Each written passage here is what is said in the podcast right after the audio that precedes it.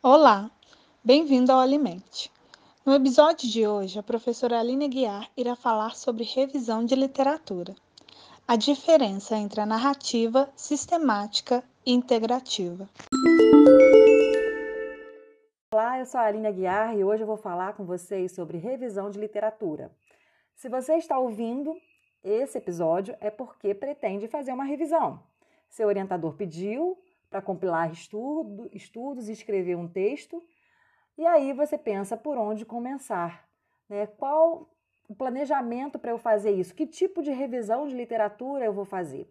Eu indico antes né, que ouça esse episódio, ouvir outros episódios do Alimente, que a gente fala sobre a parte da ciência, né? Como estruturar um projeto de pesquisa. Tem um episódio que eu falo que eu quero escrever por onde começar. Tem o episódio do Renato que ele fala sobre plágio acadêmico para pagar essa ideia e também como avaliar a veracidade da informação científica. Então eu aconselho maratonar esses episódios e começar a sua revisão, né, com as coisas que eu vou falar aqui, que a gente vai trocar uma ideia Nesses 20 minutos, eu espero que a gente cumpra nesse tempo. Então, os artigos de revisão, assim como outras categorias de artigo científico, é, são uma forma de pesquisa que utilizam fontes de informações bibliográficas ou eletrônicas para a obtenção de resultados de pesquisas de outros autores com o objetivo de fundamentar teoricamente um determinado objetivo. Então, os profissionais buscam as revisões de literatura para fundamentarem, por exemplo, a prática baseada em evidências, a medicina baseada em evidências, a nutrição baseada em evidências. O que, que traz esse compilado de informações sobre um determinado tema que orienta o profissional na sua ação, na sua proposta de trabalho? Então, na hierarquia de estudos científicos, a gente tem na base, pensando em uma pirâmide, estudos in vitro, estudos com animais, né, estudos mais moleculares, básicos. Depois, acima, vem os editoriais, opiniões de experts, é, relatos de caso. Depois, mais acima na pirâmide, é, estudos de corte, estudo caso-controle.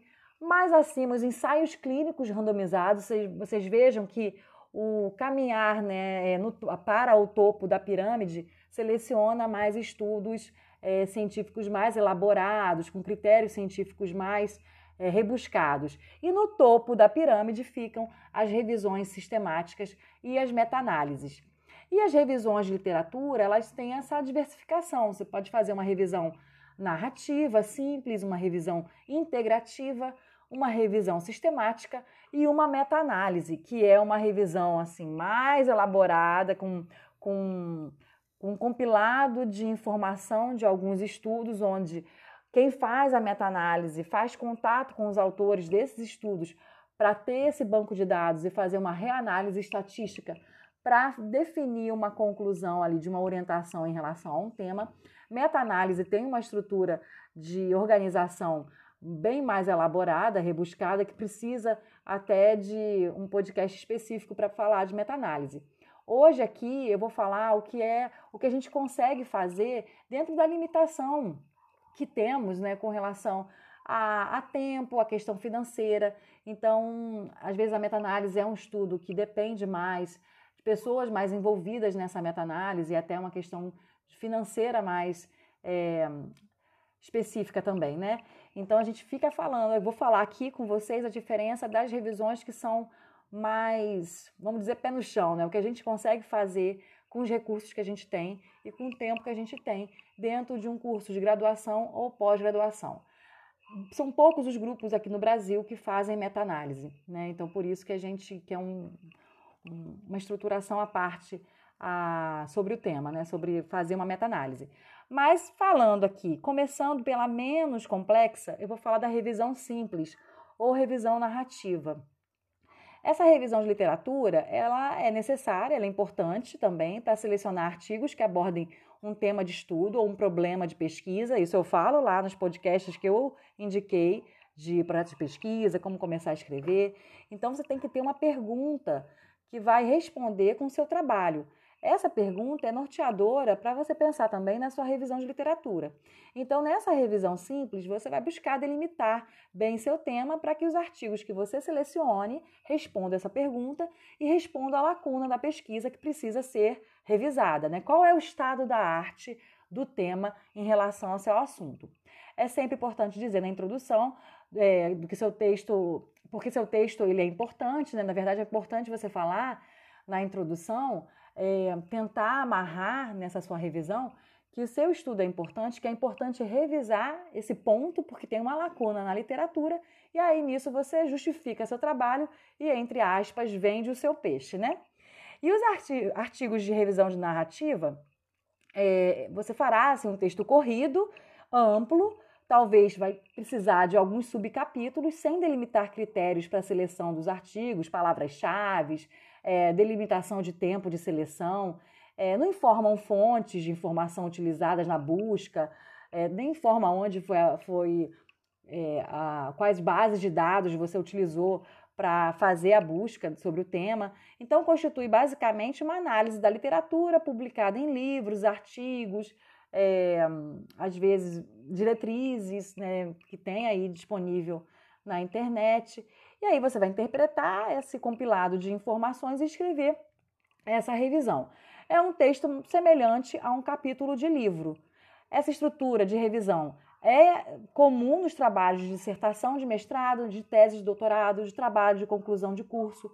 Por exemplo, nessas, é, na dissertação ou na tese de doutorado, na, na sessão de revisão de literatura, o referencial teórico é uma estruturação de uma revisão narrativa, então é muito importante para atualizar o leitor sobre a temática em curto espaço de tempo. Na verdade, acaba sendo uma revisão mais qualitativa do que quantitativa em si, né, para explicar como foi feita a seleção. E aí vocês vão entender agora mais para frente quando eu falar da revisão é, sistemática e integrativa. Então, a revisão narrativa é uma revisão que você faz sobre um tema sem muita métrica. Você compila artigos, livros, eh, outras dissertações, teses, TCCs também que você possa buscar como referencial e faz um compilado e escreve um texto, semelhante a um capítulo de livro, ok? Cuidado para não ficar fazendo uma revisão narrativa de fofoca. Ah, porque não sei quem falou isso, não sei quem está falando aquilo, ah, mas não sei quem deixou de falar isso.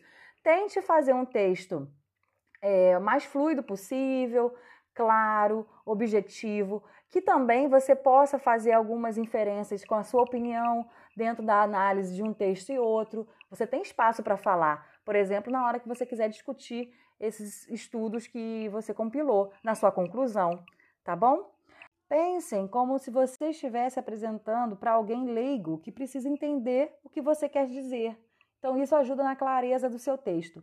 Talvez você se identifique com uma ordenação dos textos de forma cronológica, por exemplo, do antigo para o mais atual. Então, na década de 90 falava-se assim sobre esse tema, foi evoluindo nos anos 2000 e atualmente há uma deficiência né, de informação nesse ponto específico.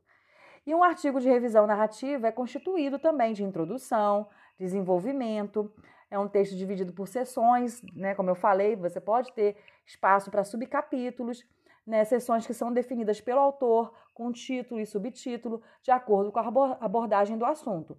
Discussão, conclusão e referência. E aí, esse espaço da discussão e da conclusão, você pode ter um, uma brecha aí, um espaço para você falar como autor. Já na revisão sistemática, que aí a gente vai entrar numa revisão mais quantitativa, com critérios, ela é uma revisão estruturada, com métodos de seleção de artigos detalhado, definido através de palavras-chave, recorte temporal, tipos de artigos que comporão a revisão, como estudos transversais, longitudinais, ensaio clínico com humanos animais. E na revisão sistemática não se utiliza revisão de literatura como artigo que comporá o seu estudo. Então, quando eu faço uma revisão mais estruturada, eu quero é, resumir o que tem na literatura bem pontual sobre aquele tema. Então não faz sentido eu incluir entre esses artigos uma revisão de literatura. A revisão de literatura, outras revisões, ela vai compor, por exemplo, uma revisão narrativa que eu comentei antes, a revisão simples, que ela usa livros e, e assim é uma busca mais ampla. Na revisão sistemática não. Eu quero artigos dentro do meu critério de qualificação da pesquisa, que tem lá no episódio que o Renato fala de como avaliar a qualidade de um artigo científico. Então, dentro da pirâmide que eu falei, estudos in vitro, em animais, estudos de coorte, estudos transversais, longitudinais, ensaios clínicos e que vai gerar uma revisão sistemática. Então, as pesquisas primárias né, de seleção de ensaio clínico estruturado, experimental, eles vão compor a revisão sistemática. Então, são funda ferramentas fundamentais para a geração de resumos confiáveis de informações de cuidados em saúde e fornecem informações sobre os benefícios e danos clínicos das intervenções, informam o desenvolvimento de recomendações clínicas e ajudam a identificar futuras necessidades de pesquisa. Então, a gente vê, por exemplo, agora, atualmente, desde o ano passado, 2019 para cá, a Covid então, o tanto de pessoas que estão fazendo meta-análise e revisão sistemática para definir um tratamento eficaz para quem tem uma Covid grave ou para pensar se tem algum medicamento, algum tratamento que previna a Covid, que proteja o indivíduo para não adquirir um formato de uma forma de doença mais grave. Então, como que vai é, pensar em vacinas, né, imunizantes para tratar a Covid? Então, a Covid é um, um tema atualíssimo, né, que a gente vê agora a corrida entre os pesquisadores para fazer revisão sistemática e meta-análise para definir aí uma forma de tratamento. E as revisões sistemáticas mais frequentes, né, elas vão abranger muitos ensaios clínicos. Quando eu tenho uma temática que eu consiga compilar um número razoável de artigos, eu só faço uma revisão com ensaio clínico, ela é mais clara em relação à recomendação de tratamento, à recomendação de, de dosagem de um, de um suplemento nutricional, é, ou então, por exemplo, um composto bioquímico, é, bioativo, quanto que eu vou usar é, de magnésio ou de um fitoquímico. Então eu vou atrás de uma de uma de uma recomendação que seja embasada numa revisão sistemática ou numa meta-análise. É, os benefícios de construir uma revisão sistemática com a temática da minha dissertação, da minha tese ou do meu TCC, se eu tiver tempo de fazer, é saber em que pé se encontra a pesquisa acerca do meu tema. Saber quais as limitações dos estudos que investigam o tema parecido com o meu. Né? Observar as estratégias de análise, qual o viés dessa pesquisa, quais são as potencialidades, né? ter ideias para outros estudos também. E enriquece muito uma tese, uma dissertação. Então, eu acho que é primordial um é, orientando, né, meu aqui, mas ou um mestrando ou um doutorando faça uma revisão sistemática do tema que ele propõe a estudar. Se não conseguir fazer a revisão sistemática, faça uma revisão integrativa, que é um pouco mais simples do que a sistemática, mas é uma revisão também que faz um compilado interessante do que tem na literatura. E uma boa pergunta de pesquisa analítica que investiga a relação entre dois eventos é formada por diversos componentes. Então, eu tenho uma pergunta na minha cabeça e eu tenho que fazer uma estratégia de busca para eu selecionar palavras-chave adequadas para eu conseguir compilar melhor os estudos que comporão minha revisão. Então, tem uma estratégia é, que faz um anagrama com quatro palavras, que é a estratégia PICO. P-I-C-O. Então, o que, que é o P? É a população. Qual a população que eu vou estudar? Criança, mulher, homem, idoso, adulto? E intervenção. O que, que eu vou fazer aqui nessa intervenção? Ou exposição. Então, eu quero estudos com mulheres que têm uma intervenção nutricional, né? Pode ser uma educação alimentar nutricional para o climatério, né? Não sei. O C é a comparação, né? Qual é o, o qual é o resultado? O que, que, tá, o que, que você quer avaliar com relação àquele seu estudo? E o O é o desfecho. E às vezes eu incluo também o S, então o anagrama fica picos, né? Que que inclui aí, por exemplo, o tipo de estudo. Então, numa, nesse anagrama pico ou picos, eu vou delimitar esse meu, a minha pergunta, né, o meu tema, o que, que eu quero, né? A população, qual a intervenção, qual a comparação que eu quero, é, qual o desfecho que eu estou buscando e qual é o tipo de estudo que eu estou buscando.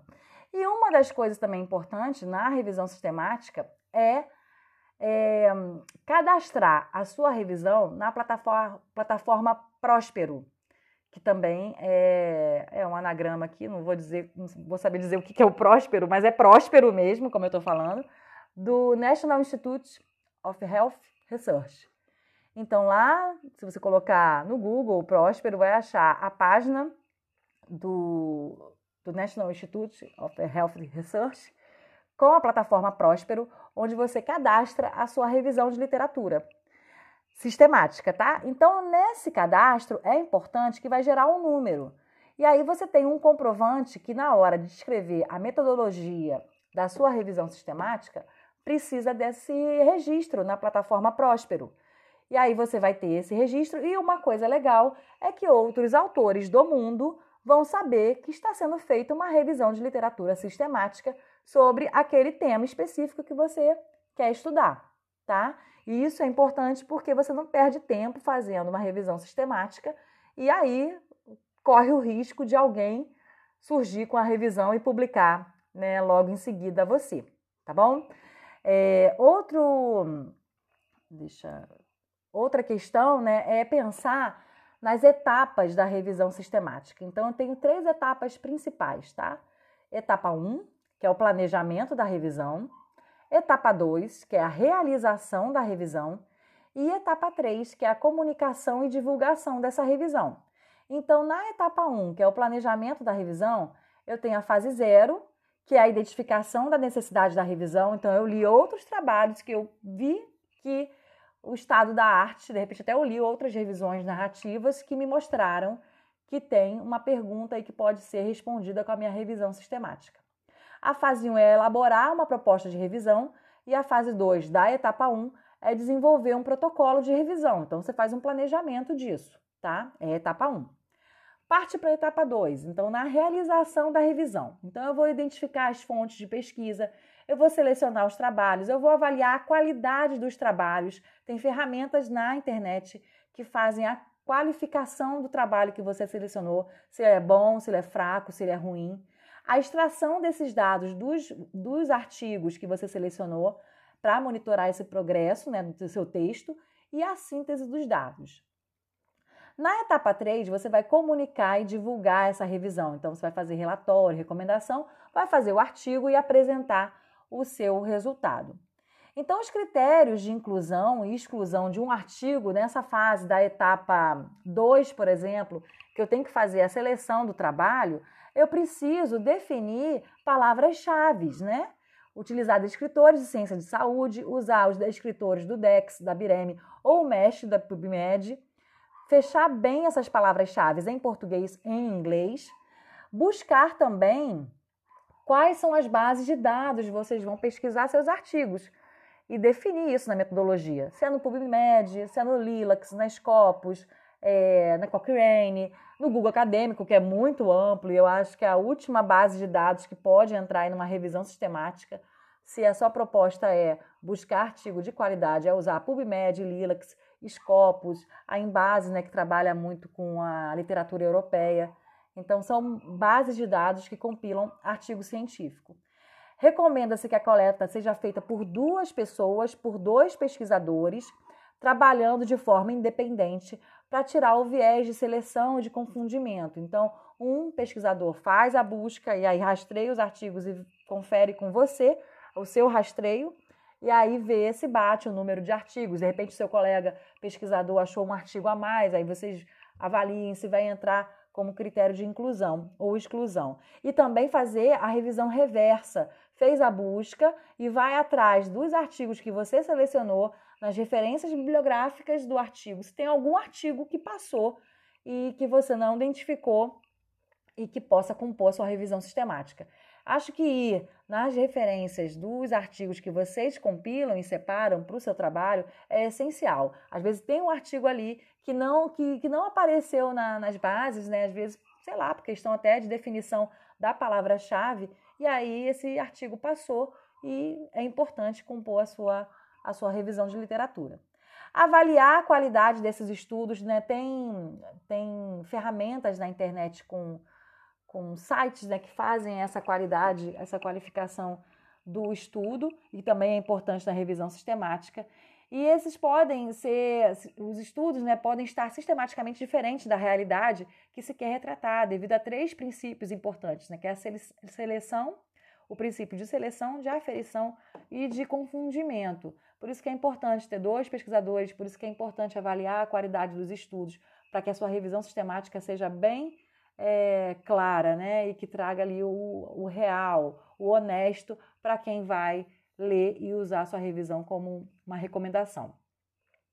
E os autores devem definir quais informações irão utilizar na revisão. Em geral, o que a gente coleta e faz uma tabela no resultado, né? Provavelmente vocês já viram alguma revisão sistemática aí publicada. Então, a gente é, recorta do artigo o autor, a data de publicação, o tipo de estudo, os participantes, a intervenção, né, o tipo de exposição que fez e o tempo de segmento e perda e qual foi a conclusão principal. É, na verdade, a gente vai buscar aqui o, a estratégia pico de cada trabalho que foi feito com a população, com a intervenção, qual é a comparação que ele fez e qual o tipo de estudo. E a redação de uma revisão sistemática, ela é semelhante à, à de outras pesquisas, requer que os autores primem pela clareza, de modo que transmitam com transparência e objetividade as etapas realizadas e os resultados encontrados. Então, na literatura, tem a estratégia Prisma, que é recomendada para escrever revisão sistemática e meta-análise. E na estratégia Prisma, que tem artigos né, que vocês podem buscar aí no Google, ele te dá um checklist do que tem que compor uma revisão sistemática. Então, assim, resumindo, são quatro sessões: né? introdução, métodos, resultado, discussão e a conclusão né? E que você vai ter que escrever. E tem, tem, um, tem descrição disso na, na, na literatura, na estratégia Prisma, que te orienta a escrever uma revisão. É assim, né? É o básico: o título do seu trabalho, resumo estruturado, uma introdução que traga o racional e justifique o por, porquê do seu trabalho, qual a importância dessa revisão, e aí puxa nessa introdução os objetivos, no método, qual o protocolo, qual o registro disso na plataforma Próspero, que eu falei, os critérios de elegibilidade, qual foi o critério que você usou é, como estratégia para sua inclusão e exclusão do estudo, qual foi sua estratégia pico, o que você usou de população, de intervenção, de comparação de resultado e de tipo de estudo, é, qual a base de dados você usou, qual palavra-chave, qual período de recorte de ano que você temporal que você usou. É, quais são as bases que eu falei? O tipo de busca, a seleção dos estudos, o risco de viés em cada estudo, qual a medida que você usou para fazer a métrica de qualificação desses estudos, tá bom? E aí vem a parte dos resultados, onde você vai descrever uma tabela e vai fazer uma síntese dos resultados daqueles, por exemplo, de 400 estudos que você fez a busca, sete você incluiu, nove você incluiu na sua revisão sistemática. E desses nove, você vai descrever os resultados com uma tabela, fazendo um resumo desses, desses resultados que a gente, dessas informações que eu falei, que a gente extrai do artigo. E aí vai fazer a discussão, né? Então, você falou o que, que tem nos estudos e a discussão é uma conversa sua com os seus estudos, tá? Então, você já vai perceber que pode ter um viés aí de localização, de região, é, por exemplo, tem uma aluna minha de doutorado, ela qualificou ontem, a Gabriela Morim. Ela, ela fala muito de revisão sistemática, né? ela costuma fazer algumas revisões, ela até fez uma agora com a gente, comigo. E aí, ela ontem, na qualificação, ela fez uma revisão sistemática do trabalho de doutorado dela e ela selecionou sete artigos que falam da capacidade antioxidante da dieta e depressão e ansiedade, né? Então, ela conseguiu um rastreio na base de dados de 400 e poucos artigos, mas que preencheram critério de inclusão foram sete. Desses sete, cinco são iranianos, um japonês e um outro de outro país que eu não lembro agora de cabeça. Mas cinco são estudos iranianos. Por que esse, esse viés? É, por que, que tem mais estudos com essa temática, que tem poucos estudos na literatura e que são iranianos? Que, o meu conselho para você iniciar a escrita da revisão sistemática é começar pelos métodos, que ali no método é bem criterioso, que você delimita com o seu colega pesquisador, né, que vocês vão fazer em parceria, em dupla, é, essa coleta. Então, escreve o método, depois você escreve a, os resultados, faz a tabela, né? Vai descrevendo esse resultado. Depois você escreve a introdução, que aí você puxa para justificar a sua pesquisa. Aí, por último, a discussão, conclusão e assim vai, tá? E aí, fechando as revisões, é, eu vou para a revisão integrativa. O que, que é uma revisão integrativa? Ela é um pouco diferente da sistemática por abranger uma revisão um pouquinho mais ampla. Ela te libera um pouquinho mais né, do que a sistemática. A sistemática responde uma pergunta muito específica. A integrativa ela pode ampliar um pouco mais, mas ela segue a metodologia da revisão sistemática, só mudando por não exigir a, a, a, busca dos artigos em parceria, em dupla, não precisa ter dois, duas pessoas fazendo a busca dos artigos, também não precisa fazer a qualificação dos estudos, não precisa registrar na plataforma Próspero. Você pode seguir a estratégia Prisma, pode, você pode seguir a estratégia Pico de organização da sua busca para delimitar a palavra-chave, pode, porque a revisão integrativa ela tem a mesma metodologia da revisão sistemática. Você pode usar o anagrama Pico ou Picos, tá? Você, pode, você vai definir qual é a base de dados de coleta, qual é o recorte temporal, qual a palavra-chave utilizada, qual o critério de inclusão e de exclusão, tá bom? E ela é denominada integrativa porque fornece informações um pouco aí mais ampla, dá uma permissão melhor aí de, de, de busca, né? Ficar um pouco mais tranquilo para fazer. E ela também possui etapas semelhantes, como eu falei na construção da sistemática. Ela tem os critérios de inclusão, de exclusão, amostragem, isso tudo conta, tá? É, porém, ela não precisa registrar na plataforma Próspero. Não precisa ir lá nessa plataforma internacional para dizer que você está fazendo uma revisão sistemática, ok? Então, o que eu vejo é muito estudante, né, tanto de pós-graduação quanto de graduação, fazendo revisão integrativa e chamando de sistemática. Eu vou até fazer a minha culpa aqui, eu fiz já uma revisão integrativa chamando de sistemática, porque eu não registrei na plataforma Próspero. E eu falei que era sistemática, mas não era, é uma integrativa. Então, se você está nesse formato um pouco mais simples, mas que é critério de inclusão, que é uma metodologia mais quantitativa em relação à busca desses artigos, responder uma fazer uma, uma resposta de um tema, um problema de pesquisa mais específico, mais sem tanto refinamento né, metodológico quanto a sistemática, você faz a revisão integrativa. Se você quer fazer um capítulo de livro, uma estrutura de referencial teórico né, abrangente, que você precise colocar livros, outras teses, diretrizes, né, que eu não consiga fazer recorte de tempo, você vai fazer uma revisão narrativa, uma revisão simples, tá bom? Espero ter sido assim um pouco clara né, nessas informações e aí foi um bate-papo mesmo, é, identificando alguns problemas que eu vejo quando a gente orienta alunos de graduação e pós-graduação, quando a gente fala precisa fazer uma revisão de literatura. Outra coisa também interessante é ver o potencial de publicação dessa revisão de literatura, né?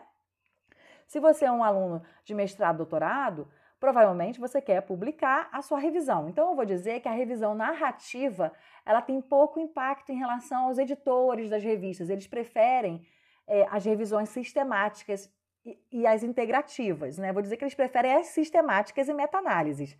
Mas é melhor você formatar pelo menos no mínimo numa integrativa para tentar uma publicação.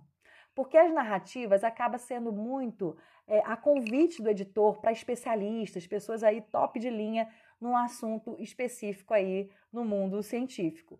E aí a revista convida essa pessoa para fazer uma revisão narrativa. Tem revistas que aceitam revisões narrativas, então tudo depende de você olhar o escopo da revista, as orientações para os autores, como é que é ali que está descrito para revisão de literatura. Eles estão aceitando revisão de pessoas externas, olha só, a convite. Eles aceitam revisão sistemática integrativa e narrativa. Então, define isso tudo, isso faz parte do planejamento da sua escrita da revisão, ok? Então é isso. Para concluir, né? Falei aqui nos meus 20 e poucos minutos. Agradeço a audiência, agradeço, espero que vocês tenham né, se beneficiado aí, tenha esclarecido alguma coisa com relação às revisões, aos tipos de revisões e bora maratonar outros episódios do Alimente que falam de construção de texto científico. Um abraço, fiquem bem e estamos aí com o nosso Alimente. E se vocês gostaram do episódio, podem indicar para os colegas né, de laboratório, de pesquisa, de coleta de campo, colega de pós-graduação, seus colegas de graduação. E a gente quer cada vez mais ampliar a informação para quem nos ouve, né? E para quem também pode aí passar a ser nossos novos ouvintes. O Alimente tem o Instagram, alimente.nutrical e ciência. Tem aqui os episódios né, no podcast que também ficam disponíveis na plataforma Anchor, Spotify, Google Podcast. Então é muito fácil de ouvir, né, não precisa pagar nada e é uma forma da gente divulgar nosso trabalho. Alimente nossa ideia, alimente nutrição e ciência. Thank